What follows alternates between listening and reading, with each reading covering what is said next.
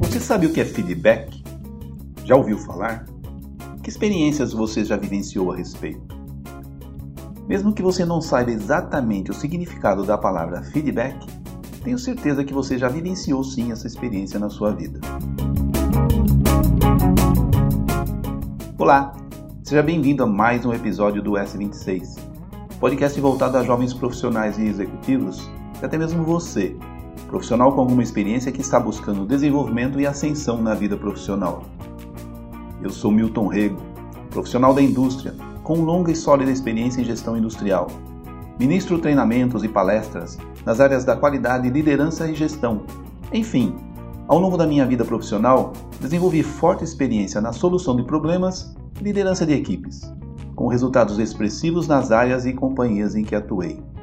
O objetivo desse canal é dividir com você minhas experiências para formar e trabalhar em equipes de alta performance e com resultados expressivos.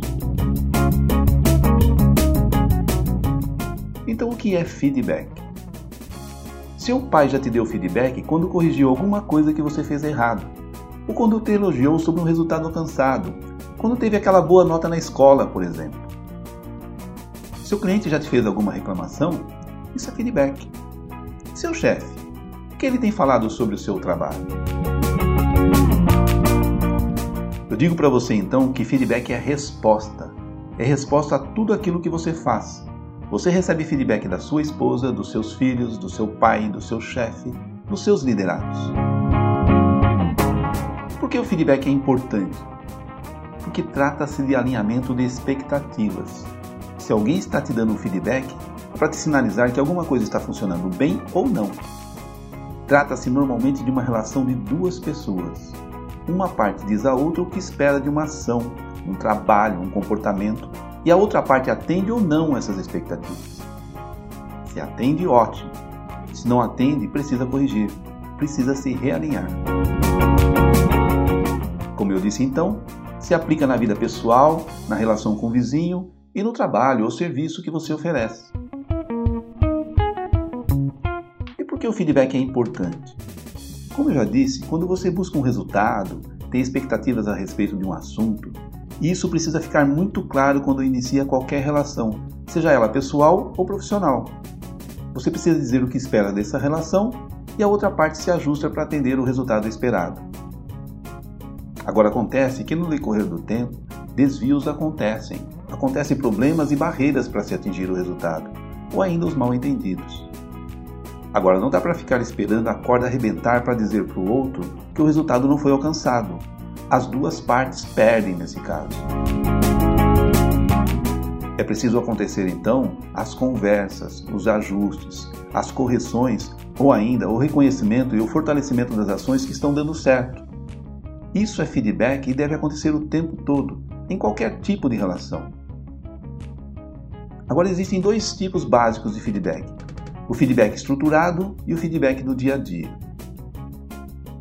No primeiro caso, o caso do feedback estruturado, então, acontece normalmente no ambiente profissional. Você tem um descritivo das principais atribuições de uma função, as atribuições de comportamento e as metas ou objetivos estabelecidos para aquele cargo ou função num determinado período, normalmente anual. E você pode estabelecer então checkpoints periódicos, trimestral, semestral, onde as partes, o líder ou liderado, discutem o que está funcionando ou não e alinham então um plano para os ajustes e correções. No final do período, fazem então o fechamento. Basicamente é isso.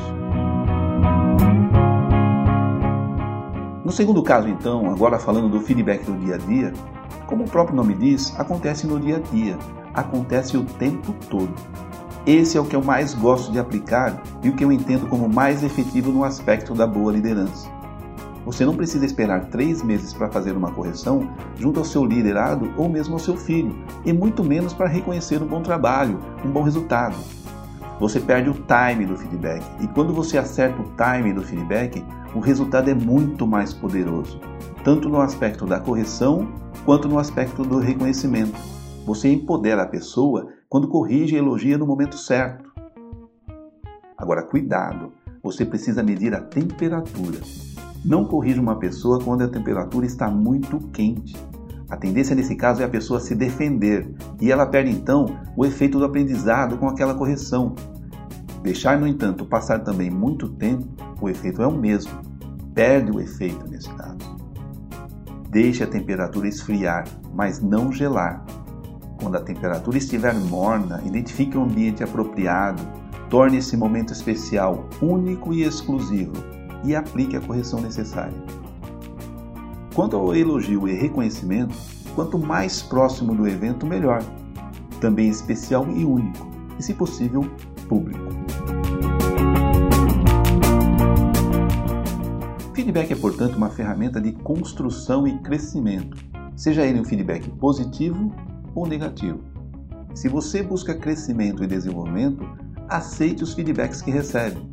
Se for construtivo, absorva o máximo de informações possíveis e aprenda, se fortaleça. Se não for tão construtivo assim, descarte o que não serve e absorva o que serve, e aprenda também. Reflita sempre sobre as críticas e reclamações, mesmo as injustas. Existe sempre algum recado ali.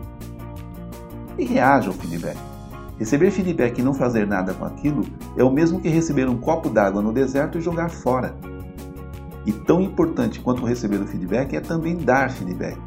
Quem disse que você não pode dar feedback para o seu chefe? Isso é importante para ele, se ele é um líder que está disposto a crescer e fazer sua equipe crescer também. Crescer é ouvir elogios, críticas e reclamações. E se você não está recebendo feedback, cobre, qualquer que seja a relação, pessoal ou profissional. Feedback constrói e fortalece relações de longo prazo. Remédio bom é remédio amargo. Então aceite os remédios que te curam.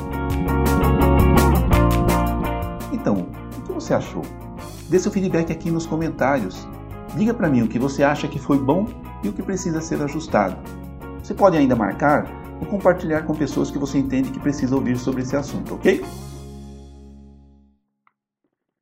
Esse foi então mais um episódio do podcast S26. Espero que eu tenha contribuído de alguma forma para enriquecer o seu conhecimento e que esse possa ser mais um elemento para o seu crescimento profissional e pessoal também. Como eu já disse, fique à vontade, comente, opine, compartilhe.